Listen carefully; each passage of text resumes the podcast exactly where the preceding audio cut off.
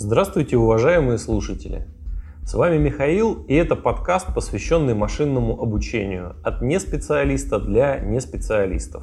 Ну что ж, первый выпуск можно считать достаточно успешным. Я получил определенное количество отзывов и комментариев, и это мотивирует меня продолжать записывать выпуски, посвященные машинному обучению. Сегодня мы немного поговорим об истории искусственного интеллекта и машинного обучения, как одного из направлений широкой области искусственный интеллект. Вообще, когда я учился в школе, а потом уже в университете, мне никогда не нравились первые разделы любых новых дисциплин. Открываешь учебник, а там от автора, предисловие или там историческая справка. Вот это вот все я не очень любил. Например, из уроков по автоделу я до сих пор помню это название автомобиля Руссобалт, про который нам рассказывали на первых э, уроках. И я совершенно не понимал, зачем нам о нем рассказывали. Ведь намного интереснее не ковыряться в этих остатках мамонтов, а изучать сегодняшние современные автомобили, типы двигателей. В общем, все то, что имеет э, практическое применение ну, здесь и сейчас. Или, например, на информатике. Ну, зачем нам этот Бэбидж с его чудо-машиной, которую он так и не построил? Или зачем рассказ о том, как фон Нейман придумал свою знаменитую архитектуру? А ведь намного интереснее включить компьютер и начать писать код. Прошло много лет, прежде чем я понял, что не бывает технологий вне исторического контекста. Все достижения сегодняшнего дня лежат на фундаментальных открытиях и изобретениях прошлого. Они такие, какими мы их видим, ровно потому, что был пройден огромный путь человеческой мысли. И историческая справка в начале любого погружения в новую дисциплину позволяет намного лучше понять, почему сегодня мы наблюдаем то, что наблюдаем. Почему именно э, эти подходы, эти алгоритмы и эти форм-факторы лежат в основе окружающих нас предметов. Ну и кроме того, а история искусственного интеллекта — это очень увлекательная история, полная и взлетов, и провалов, и романтики, надежд, ожиданий, несбывшихся мечтаний, каких-то интриг, в общем, когда я готовился к этому подкасту, я очень проникся духом того времени. И частичку вот этого ощущения хочется передать и вам. Конечно, мы не будем уделять исторической справке большой объем внимания. Ну, потому что все-таки это не исторический подкаст. Хотя, повторюсь, история развития искусственного интеллекта, она очень интересная и а, заслуживает отдельного изучения. Мы с вами буквально по верхам пройдем и посмотрим, какие вехи прошел искусственный интеллект в своем развитии. У разных авторов разные подходы к описанию истории и развития искусственного интеллекта. Кто-то начинает э, с древности, рассказывая о том, что еще до нашей эры предпринимались попытки строить искусственные механизмы, которые могли бы выполнять какую-то осмысленную деятельность. Кто-то начинает с э, машин э, Лейбница, Бэбиджа и других изобретателей. Но большинство склоняется к тому, что основными предпосылками для появления такой дисциплины, как искусственный интеллект, является работа Алана Тьюринга написанная им в середине 1930-х годов, которая называется «О вычислимых числах в приложении к проблеме разрешения», где он описал то, что сейчас мы называем машиной Тьюринга. В его работе она, конечно, так не называлась, это была просто автоматическая машина, ну или А-машина. Тьюринг анализирует работу компьютеров, которые делают вычисления, и на основании этого пытается понять, как должна работать э, его автоматическая машина.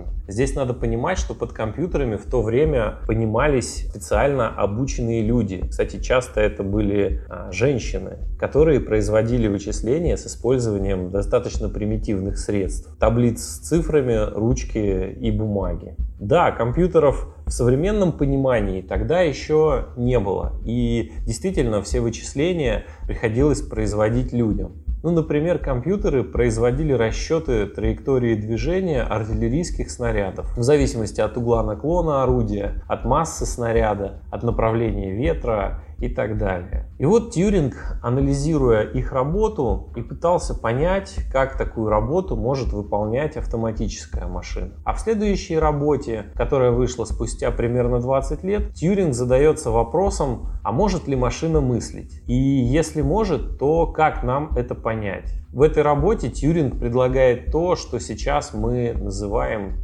тестом Тьюринга. Стандартная интерпретация этого теста звучит следующим образом. Человек взаимодействует с одним компьютером и одним человеком. На основании ответов на вопросы он должен определить, с кем он разговаривает, с человеком или компьютерной программой. Задача компьютерной программы – ввести человека в заблуждение, заставив сделать неверный выбор. По условиям теста Тьюринга все участники теста не видят друг друга. И если судья, который принимает решение о том, с кем он общается, не может сказать определенно, кто из собеседников является человеком, то считается, что программа прошла тест. И чтобы протестировать именно интеллект машины, а не ее способность распознавать устную речь, беседа ведется в текстовом режиме. Ну, например, с помощью клавиатуры и экрана. Также в тест заложен, а, заложены определенные правила по времени между сообщениями. Это сделано для того, чтобы по паузам между ответами судья не мог понять, что общается с машиной. Потому что компьютеры того времени были очень медленными, и, естественно, человек отвечал просто быстрее на поставленные вопросы. И по этой задержке, по лагу можно было понять, что общаешься с машиной.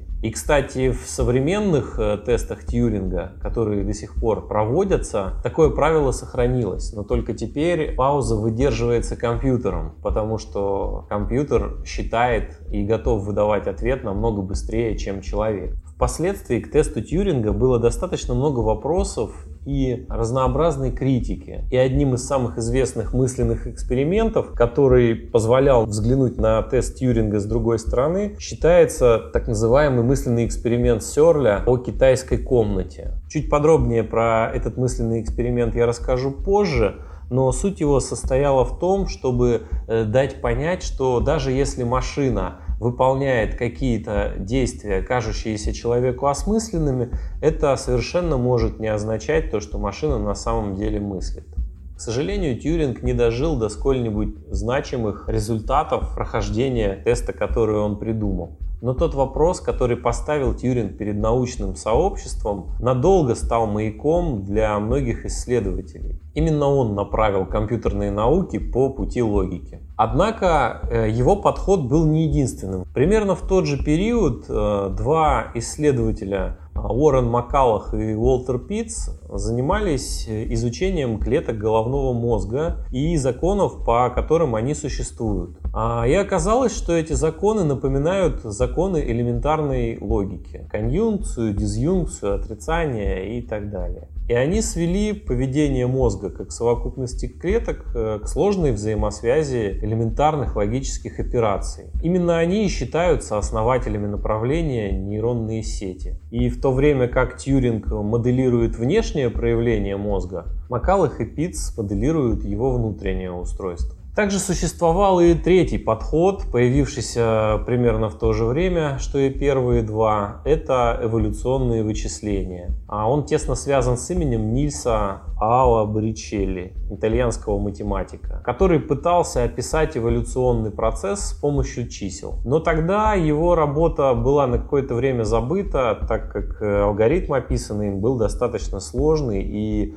для его реализации просто не хватало компьютерных мощностей того времени. Ну и основным направлением в то время стал подход, основанный на логике, на изучении того, как человек мыслит и как он принимает решения. Вот. И тема искусственного интеллекта постепенно захватывала умы ученых. И особенно заметно это было в США, так как Европа еще не отошла от последствий Второй мировой войны.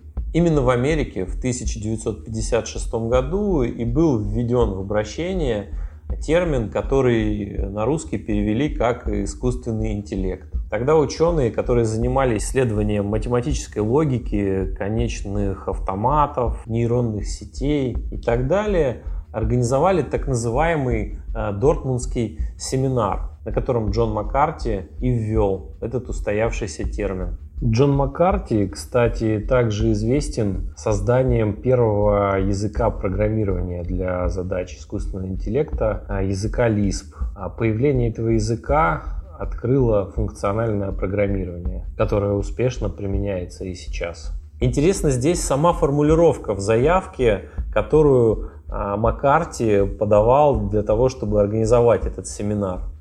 Мы предлагаем исследование искусственного интеллекта сроком в два месяца с участием 10 человек летом 1956 года в Дартмутском колледже Ганновер, Нью-Гэмпшир. Исследование основано на предположении, что всякий аспект обучения или любое другое свойство интеллекта может в принципе быть столь точно описано, что машина сможет его симулировать. Мы попытаемся понять, как обучить машины использовать естественные языки, формировать абстракции и концепции, решать задачи, сейчас подвластные только людям, и улучшать самих себя. Мы считаем, что существенное продвижение в одной или более из этих проблем вполне возможно, если специально подобранная группа ученых будет работать над этим в течение лета. Ну, то есть на тот момент из этой заявки понятно, насколько оптимистично были настроены исследователи. Эта задача казалась им подъемной даже при том условии развития технологий. Но, конечно, после этого семинара машины не научились использовать язык, делать абстракции и так далее. Но именно тогда было положено начало новой предметной области. И ученые договорились о том, что они вообще понимают под термином искусственный интеллект. Этот период, э, вплоть до 70-х годов 20 века, принято называть э, золотым веком искусственного интеллекта. Потому что область была новая и очень интересная. Еще не было устоявшихся подходов, не было признанных специалистов в этой области. Можно было браться за любое направление, можно было исследовать самые безумные идеи, в общем, делать все то, что ученым очень-очень нравится. В то же время математики и философы стали получать доступ к компьютерам. А компьютеры, конечно, появились значительно раньше, но до этого они занимались в основном вычислением очень прикладных задач. Как я уже говорил, расчет баллистики для артиллерийских установок, а впоследствии расчет атомной бомбы. Но компьютеров становилось больше, и, например, по ночам или в выходные дни к ним стали получать доступ и другие специалисты. В этот период искусственный интеллект развивался в двух основных направлениях. Первое из них это то, которое задал Тьюринг, математическая логика. Например, компьютеры научились путем последовательных преобразований текста по определенным математическим законам выводить доказательства некоторых теорем. Джон Аллан Робинсон предложил алгоритм проверки дедуктивных рассуждений. Математическая логика, конечно, развивалась и раньше. Были методы, которые позволяли формально проверить доказательства, но они не были адаптированы для компьютера. И еще одним приложением в этой области стал, например, язык программирования Prolog. А, предложенный французами Аланом Калмера и Филиппом Русселем, которые пытались на языке логики описать некоторые проблемы, а потом их решить. Э, на самом деле, конечно, простым перебором вариантов. Впоследствии такой подход, конечно, себя не оправдал, но на тот момент это было не очевидно, и пролог считался универсальным языком для решения задач. Также в тот период развивается и нечеткая логика, потому что математическая логика, она очень сильно ограничивает наше мышление. Согласно математической логике, высказывание может быть либо верным, либо неверным. Ну, то есть или, или истина, ложь, и других вариантов э, нету. А нечеткая логика разрешает э, высказыванию быть, например, скорее верным или скорее неверным и так далее. Вторая ветка формально-логического подхода в то время – это интеллект как поиск. Большинство задач, которые были интересны исследователям того времени, а, предполагает переборное решение. Например, можно посмотреть на игру крестики-нолики. Достаточно просто построить дерево всех возможных решений. А дальше нужно просто быстро находить правильные ходы в этом дереве. И если машина умеет делать это эффективно, то можно говорить о том, что она умеет играть в крестики-нолики. Ну а по тому же принципу она может научиться играть и в шахматы, и в шашки, ну и решать э, любые другие задачи из реальной жизни, которые можно решить простым перебором. Это направление породило большое количество графовых алгоритмов. И тогда эти подходы считались не частью теории графов, не частью теории алгоритмов, как сейчас, и даже не частью компьютерных наук. Все это были направления искусственного интеллекта. А именно исследования в области интеллекта как поиска позволили показать широкой публике какие-то интересные результаты. А машины научились играть в шашки, шахматы, крестики-нолики. И в отличие от э, подходов в математической логике, где доказательства были интересны только самим математикам, эти демонстрации были интересны широкому кругу общественности.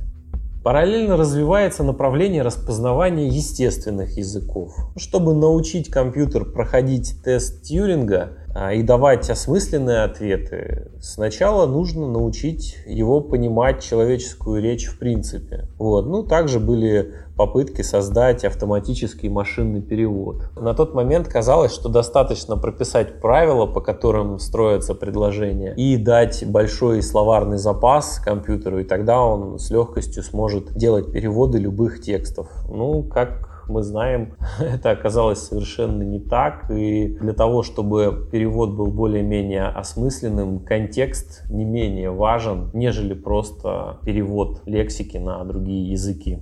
Интересным событием того времени стала написанная Джозефом Вейзенбаумом программа «Элиза», которая как раз и была чуть ли не самой первой попыткой пройти тест Тьюринга. Эта программа изображала из себя психотерапевта, который задавал вопросы и на основании ответов человека поддерживал диалог. И даже в то время некоторых людей можно было обмануть такой программой, то есть они, если им не говорить, что общаются с машиной, они какое-то время вполне верили, что общаются с реальным психотерапевтом. Помимо логико-комбинаторного подхода, в тот момент, конечно же, развиваются нейросети. Фрэнк Розенблат заложил принципы обучения нейронных сетей, продолжив и расширив работы Маккалаха и Пицца. И он э, сделал первый нейрокомпьютер, который умел распознавать рукописный текст. Если я не ошибаюсь, компьютер назывался Mark 1.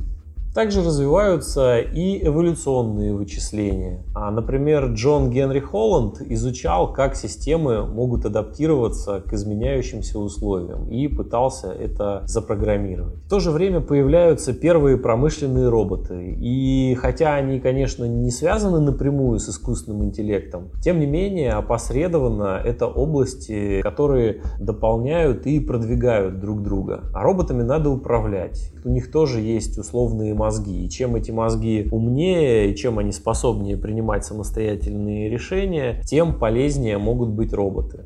Этот период развития искусственного интеллекта поистине считается золотым, а потому что все направления бурно развивались, привлекали внимание и общественности, и инвесторов, и государства. Это была эпоха огромного оптимизма. Казалось, что еще чуть-чуть и будут решены самые сложные задачи человечества. Компьютер уже как-то умеет говорить, уже как-то играет в шахматы роботы, которые могут оказывать помощь на производстве, и все это за какие-то 10 лет. Что же будет дальше?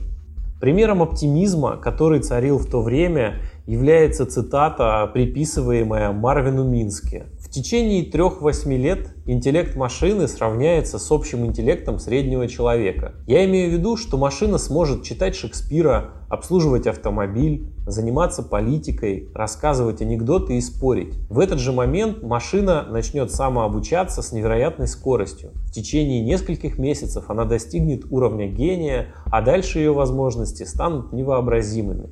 Сам Минский впоследствии открещивался от этой цитаты, но тем не менее она выражает общее настроение того времени. И Минский, даже если не говорил конкретно эту цитату, также делал множество радужных прогнозов. Естественно, эти ожидания находят отражение и в культуре. Книгу за книгой пишет Айзек Азимов, ставя вопросы о том, а может ли причинить искусственный интеллект вред человеку, и если может, то как нам этого избежать. В то же время написана «Космическая Одиссея» Кларк, где одним из главных действующих лиц как раз и является искусственный интеллект. На исследования в области искусственного интеллекта правительством США выделяются достаточно большие деньги. И деньги эти выделяются не под какие-то конкретные технологии, а деньги инвестируются в людей и в развитие индустрии в целом. И это позволяет людям того времени заниматься тем, что им действительно интересно.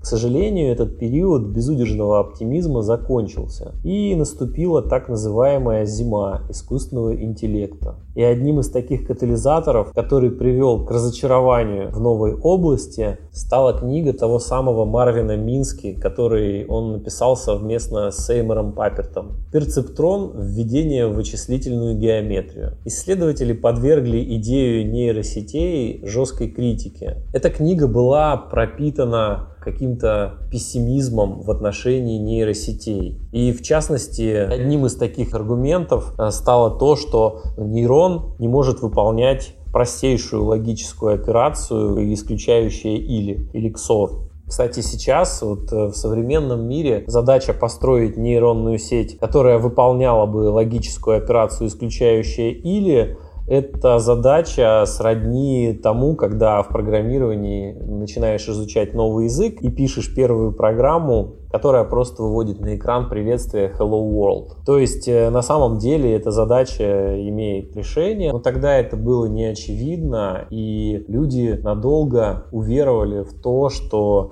если нейросеть не может выполнять таких простейших логических операций, то о каком вообще искусственном интеллекте можно говорить? И книга нанесла серьезный удар по направлению. Популярность нейросетей резко пошла вниз. И, конечно, книга была не единственной причиной того, что нейросети стали забывать. Наверное, главной причиной стало отсутствие вычислительных мощностей, которые требовали нейросети. Тем не менее, книга ускорила наступление кризиса, и инвесторские деньги потекли из нейронных сетей в комбинаторно-логические методы. Но через некоторое время кризис пришел и туда. И его причиной стали многочисленные неудачи в области, например, машинных переводов, в области понимания текстов, и других проектов. Задачи оказались настолько сложными, что более-менее приемлемые результаты по некоторым из них мы получаем только сейчас. Из-за того, что надежды не оправдывались, инвесторские деньги не возвращались, Совет научных исследований Великобритании попросил в 1973 году Майкла Лайтхилла сделать обзор того, что вообще происходит в индустрии искусственного интеллекта. А Лайтхилл не занимался искусственным интеллектом, как, кстати, Минский не занимался нейронными сетями. Он был прикладным математиком и занимался аэроакустикой. Компьютеры он воспринимал просто как средство работы, а не как цель исследования. И в работе Лайтхилла все исследования в области искусственного интеллекта поделены на три части. Первое – это прикладные полезные исследования, которые решают текущие задачи. Второе – это теоретические исследования того, как в принципе работает мозг. Нейросети он отнес, кстати, в эту категорию. И третье направление – это, как он назвал, building robots. Понимании Лайтхилла попытки построить интеллект, способный ориентироваться в мире, был сродни увлечению взрослыми мужчинами миром ребенка, где эти роботы могли играть в кубики, в крестики-нолики, разгадывать головоломки, ну и так далее. А его цитата Иногда говорят, что мотивацией мужчин для работы в чистой науке является компенсация невозможности рождения детей. Если это правда, то Building Robots – это идеальная компенсация он провозглашал исследования в этой категории бесполезными. И на самом деле на тот момент так и было. Попытки приложить логику и комбинаторику в большинстве своем провалились. А Лайтхилл предсказывал, что когда-нибудь категория Building Robots уйдет в две другие категории. Что-то найдет практическое полезное применение, а что-то перейдет в область теоретических исследований того, как функционирует мозг человека. Этот доклад стал первым, но не единственным, который и толкнул область искусственного интеллекта в пропасть кризиса, Здесь специалисты обычно вспоминают кривую зрелости технологий, по которой развиваются практически все новые области. Почти всегда от новых областей есть завышенные ожидания. Вот из последнего, что может прийти на ум, это блокчейн. Вспомните, как пару лет назад все верили в то, что, в то, что эта технология изменит мир, в то, что мы откажемся от денег, в то, что взаимоотношения между людьми и государством станут прозрачными, и где все это. Пузырь лопнул. То же самое было, например, от ожиданий в космонавтике. Ученые писатели предсказывали, что вот еще чуть-чуть, и мы заселим соседние планеты, а потом и соседние звездные системы, и человечество начнет расселяться по всей галактике. Но, как мы видим, все происходит не так радужно, как было обещано. И это не значит, что пузырь лопается и все, технологии умирают. Нет, чаще всего они просто выходят на плато так называемого адекватного развития или по-другому плато продуктивности. По логико-комбинаторному подходу ударила теория алгоритмов, которая открыла эффект комбинаторного взрыва. Это экспоненциальное увеличение количества возможных вариантов при увеличении сложности задачи. Было показано, что для большинства задач достаточно быстро достигается та граница, за которой количество э, вариантов становится ну, просто невообразимо большим. И эти задачи уже невозможно решить перебором, даже оптимизированным. В этот период и философы сформулировали свои претензии к области. Один из них был Ханс Маравик, который говорил, что довольно легко научить компьютер играть в шашки на уровне взрослого человека, но тяжело или невозможно дать ему уровень годовалого ребенка, когда речь идет о восприятии или движении.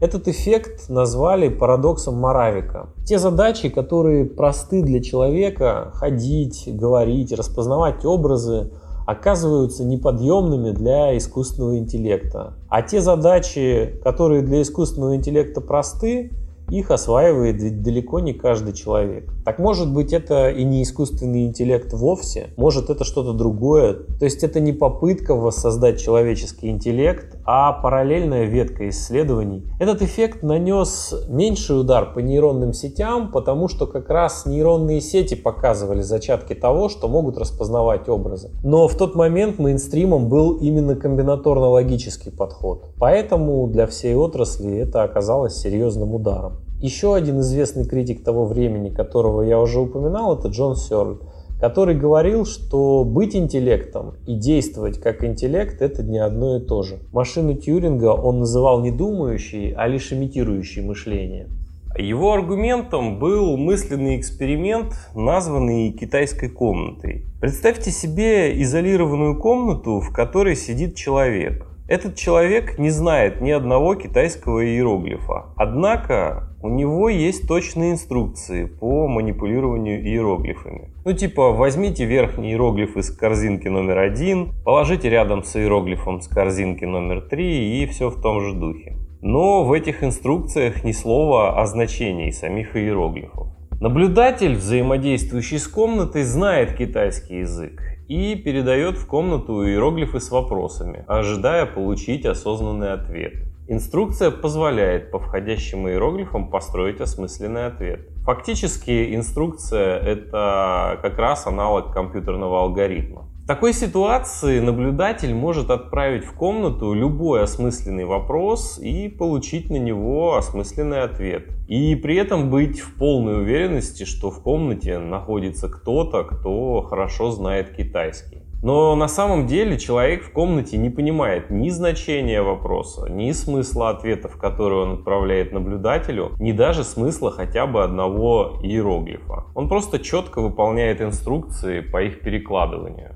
Таким образом, Сёрл показывает, что хотя такая гипотетическая китайская комната способна пройти тест Тьюринга, тем не менее никакого понимания языка внутри системы нет. А значит, тест Тьюринга не является проверкой а, мыслительных способностей. И все это привело к затяжному кризису. Люди уходили в другие проекты, инвесторы переставали вкладывать деньги, государства перестали поддерживать программы исследований. И кризис этот продолжался вплоть до 80-х годов, когда был небольшой подъем, связанный с развитием экспертных систем.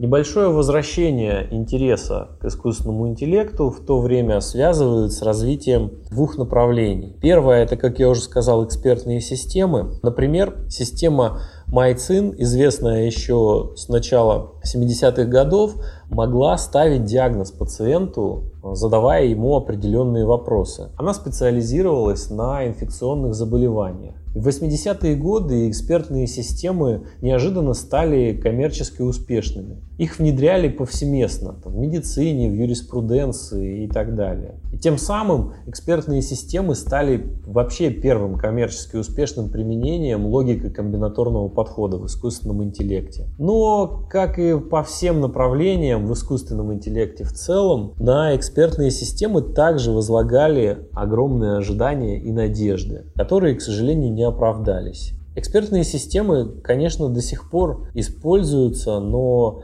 тем самым искусственным интеллектом, о котором говорил Тьюринг, они, естественно, не стали. И второе направление, в котором появился прогресс, позволивший вновь обратить на себя внимание инвесторов и общественности, это прогресс в нейронных сетях. Было показано, что ограничения, на которых указывали Минский и Паперт, а на самом деле преодолимы. В частности, проблема исключающего или была проблемой только для однослойной нейронной сети и была решена созданием многослойных нейронных сетей. Также был, условно говоря, заново открыт метод обратного распространения ошибки, позволяющий довольно эффективно обучать нейронные сети. В то время, когда нейросети испытывали кризис, этот метод остался незамеченным и сейчас получил свое внимание вновь. Однако всплеск интереса к области искусственного интеллекта был недолгим и сменился второй зимой искусственного интеллекта, которая длилась с середины 80-х годов прошлого века по 1993 год.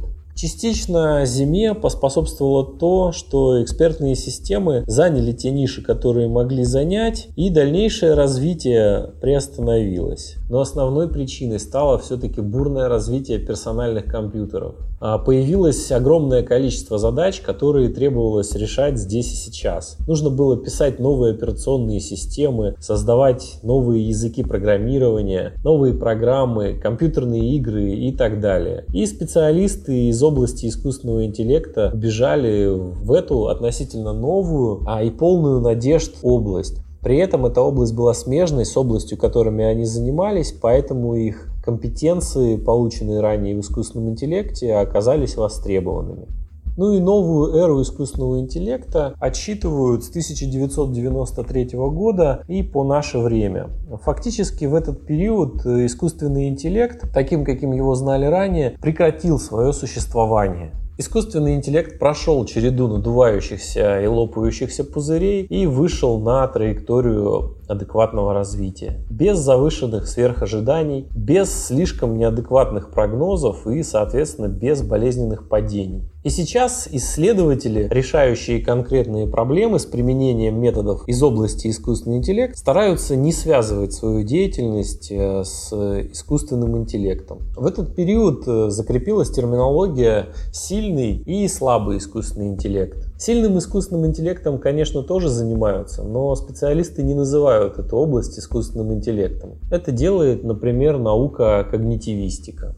Слабый искусственный интеллект – это решение конкретных задач с использованием некоторых интеллектуальных подходов, например, машинное обучение. Такие системы способны обучаться на примерах, чтобы дальше решать похожие задачи. Ну или же некоторые алгоритмы способны найти решение по формулировке задачи, но не в общем случае, а по вполне конкретной формулировке и для вполне конкретной задачи. В этот период появляются новые подходы, такие как, например, байесовские сети, предложенные Джудой Перлом, а также методы опорных векторов, предложенные Владимиром Наумовичем Вапником, советским исследователем, которые похожи на принципы работы нейронных сетей, но под их работу подведен более основательный теоретический базис. И если нейросеть для нас до сих пор это практически черный ящик, в котором далеко не всегда понятно, что происходит, то метод опорных векторов позволяет более точно понять, что конкретно происходит в этой математической модели. Одним из знаковых событий начала новой эры искусственного интеллекта стала знаменитая победа компьютера Deep Blue, созданного IBM, над действующим чемпионом мира по шахматам среди людей Гарри Каспаровым. Говорят, что одна из игр Каспарова с машинным интеллектом была настолько красивой, что гроссмейстер даже подумал, что играет против живого человека, а не против машины.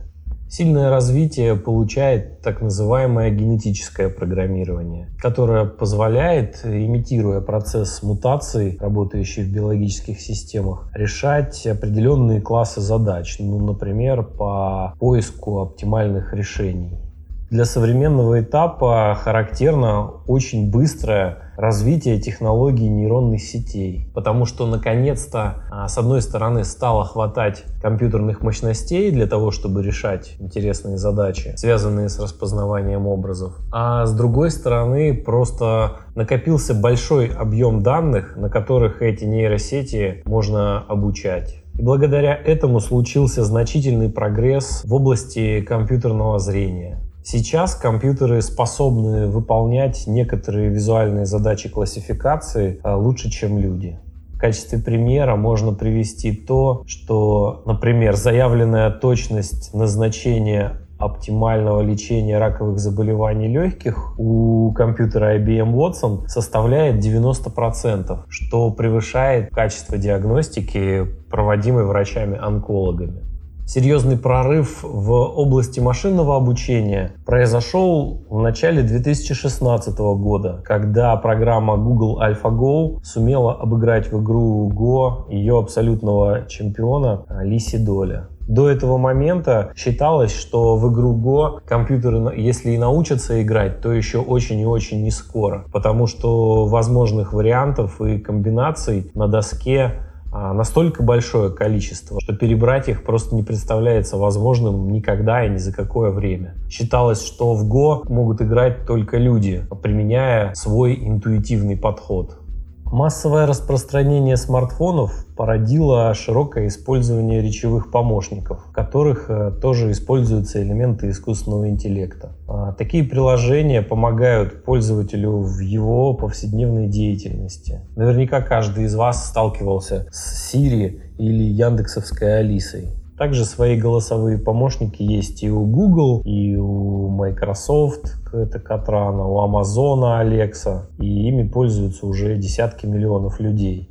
Важным направлением работ по искусственному интеллекту является также выявление структуры мозга человека. Это очень дорогостоящие проекты, и их реализацию могут позволить себе очень немногие страны и корпорации-гиганты. Данные направления предполагают, что прежде чем создавать искусственный интеллект, вообще стоит досконально разобраться в том, как работает человеческий мозг. И только потом моделировать его работу на компьютере. Из самых известных таких проектов это Human Brain Project, который ведет команда из швейцарской федеральной политехнической школы в Лозанне под руководством профессора Генри Маркрама. А в этом проекте участвуют более 100 научных групп э, со всего мира. Также американский проект э, Brain Activity Map Project карта активности мозга, рассчитывающего на то, что американским ученым удастся зафиксировать и картографировать активность каждого нейрона человеческого мозга. Ну и еще один не менее известный проект Blue Brain, финансируемый DARPA и IBM, который ставит задачу а, создания физической копии мозга с помощью специальных микросхем с искусственными нейронами, так называемая нейроморфная электроника.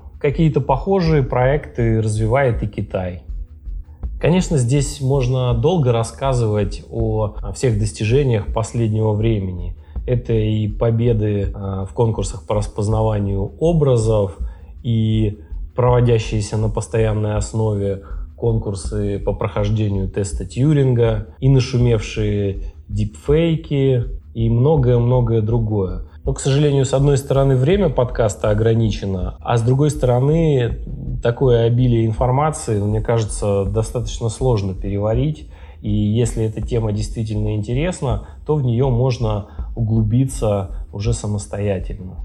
В заключение я немножко расскажу о состоянии работ по искусственному интеллекту в России. Конечно, наша страна вступила в эту гонку с существенным запозданием. И основным финансированием исследований занимается Российский фонд фундаментальных исследований, а также Российский научный фонд.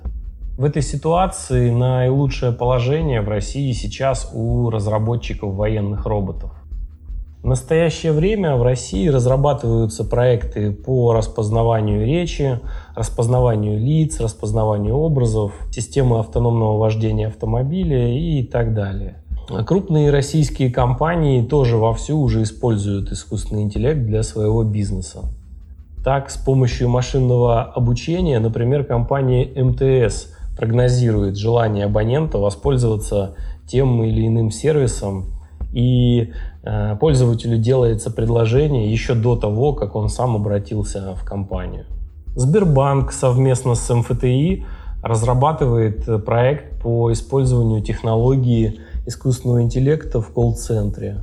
Проект называется нейроинтеллект iPavlov, а, который занимается разработкой алгоритмов глубокого обучения для создания разговорного искусственного интеллекта.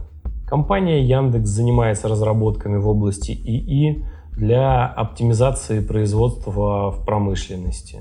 Небезызвестен метод машинного обучения CatBoost, представленный Яндексом который применяется сейчас почти во всех их сервисах. Компания Ebby использует технологии искусственного интеллекта в решении Ebby FlexiCapture.